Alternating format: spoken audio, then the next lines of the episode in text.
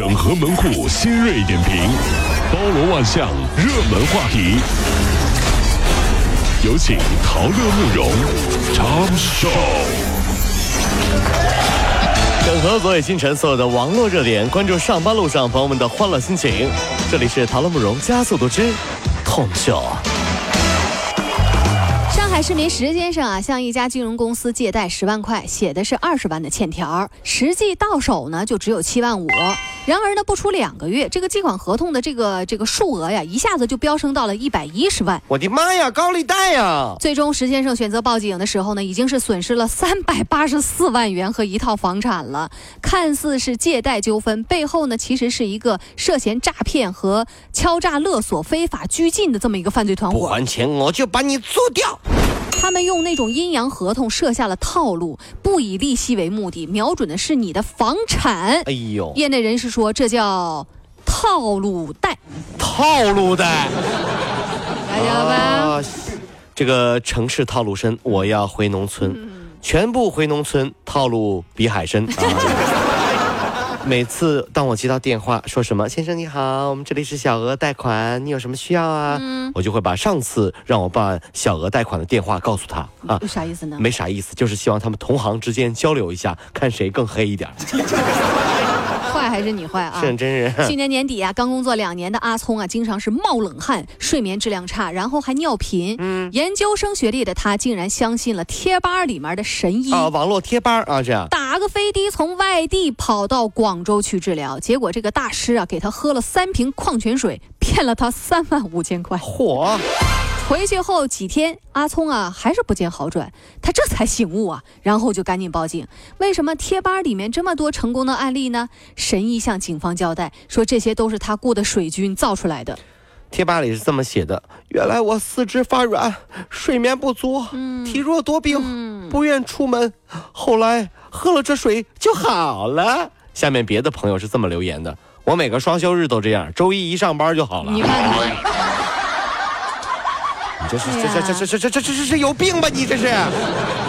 虽然呢，中国春节已经过去了，可是那个苹果仍然在二零一七年春季推出了红色特别版的 iPhone 七和 iPhone 七 Plus。昨天晚上被刷屏了啊！真是。值得一提的是，这一次苹果首次推出特别版本颜色的 iPhone 产品，那个红色版的 iPhone 七和 iPhone 七 Plus 啊，售价是六千一百八十八和七千一百八十八，有一百二十八的，还有二百五十六 G 的，两个容量都可以选。所以网友就说：红红火火，恍恍惚惚，本命年必须备一个红肾。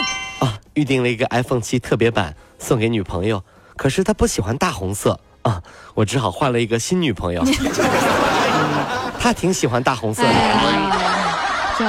咋想的呢？嗯，咋说呢？这这这。新密市曲梁镇的这个马某啊，酒后殴打自己的妻子，他是有前科的。在河南那边啊。去年啊，冬天妻子离家出走了。三月十九号，马某酒后暴打了刚满三岁的儿子。三岁的儿子，哎呦！哎呀，一边喊着“妈妈对不起我”，一边踢和跺、推这些这个动作啊，还拿那个大屏手机多次扇孩子的脸。哎呦！还曾经提起孩子呃推至过路车辆的。那个、那个、那个引擎盖那个孩子的口鼻出血，不断的求饶，最终啊，你知道吗？颅内出血，孩子都昏过去了。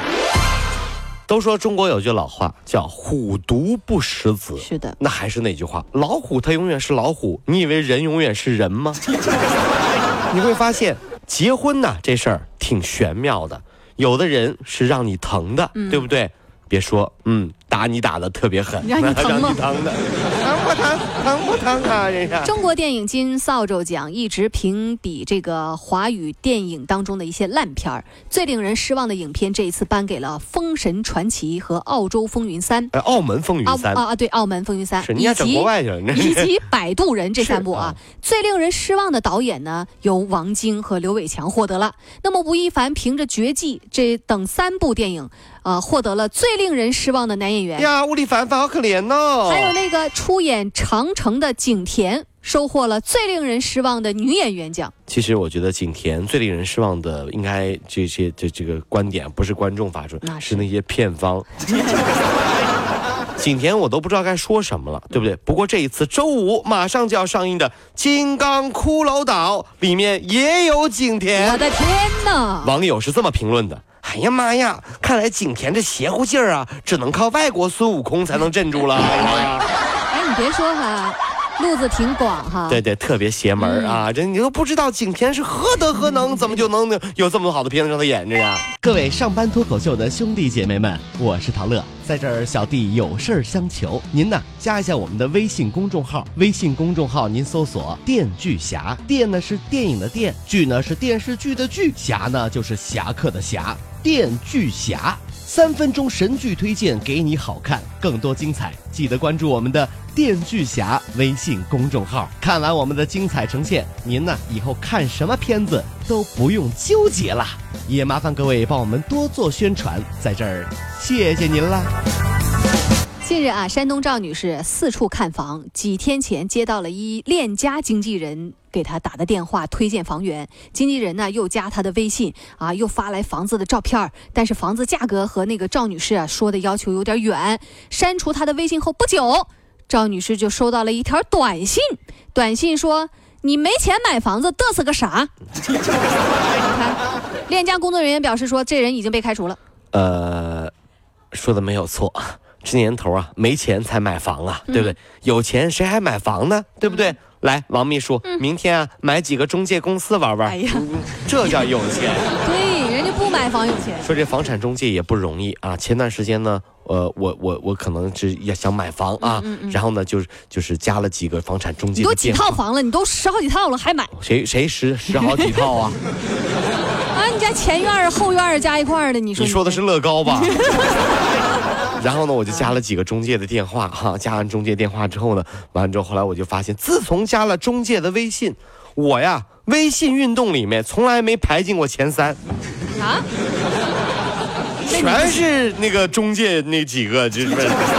可见中介也不容易啊，你知道吗？走的路太远，你知道这。美国媒体说了啊，中国不断的扩大龙虾市场，现在仍然在继续增长着。那么，中国大多数人二零一零年前啊，几乎是没有听说过美国龙虾的。可是去年，中国从美国进口的龙虾价值已经超过了一点呃一个亿美元了。嗯。那么，龙虾啊，它这个圣地叫缅因州，感受到了来自东方的神秘力量，中国吃货再次撑起一片天。您别说，太厉害了，咱们中国这吃货呀。有一个最神奇的传说，说澳大利亚啊，澳洲那边啊，曾经有出现过这么一个事儿，说就是兔子泛滥了。兔哟，兔子那么多干嘛呢？对，这这就是因为环境好啊。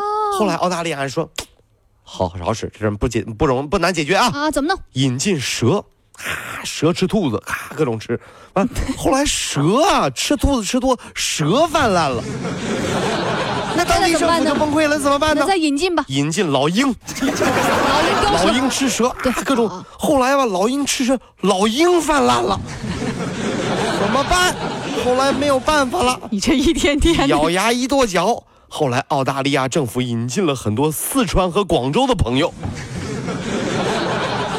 开开火锅店、叉烧店、饭店，短短半年时间，竟然把澳大利亚吃秃了，你知道吗？这个。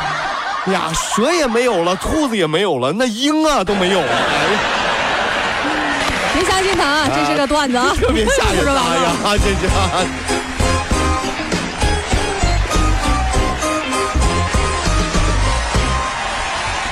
电锯侠用影像干掉寂寞，分享神作，封杀烂片。影视老司机专业审片二十年，加关注帮您省钱省时间。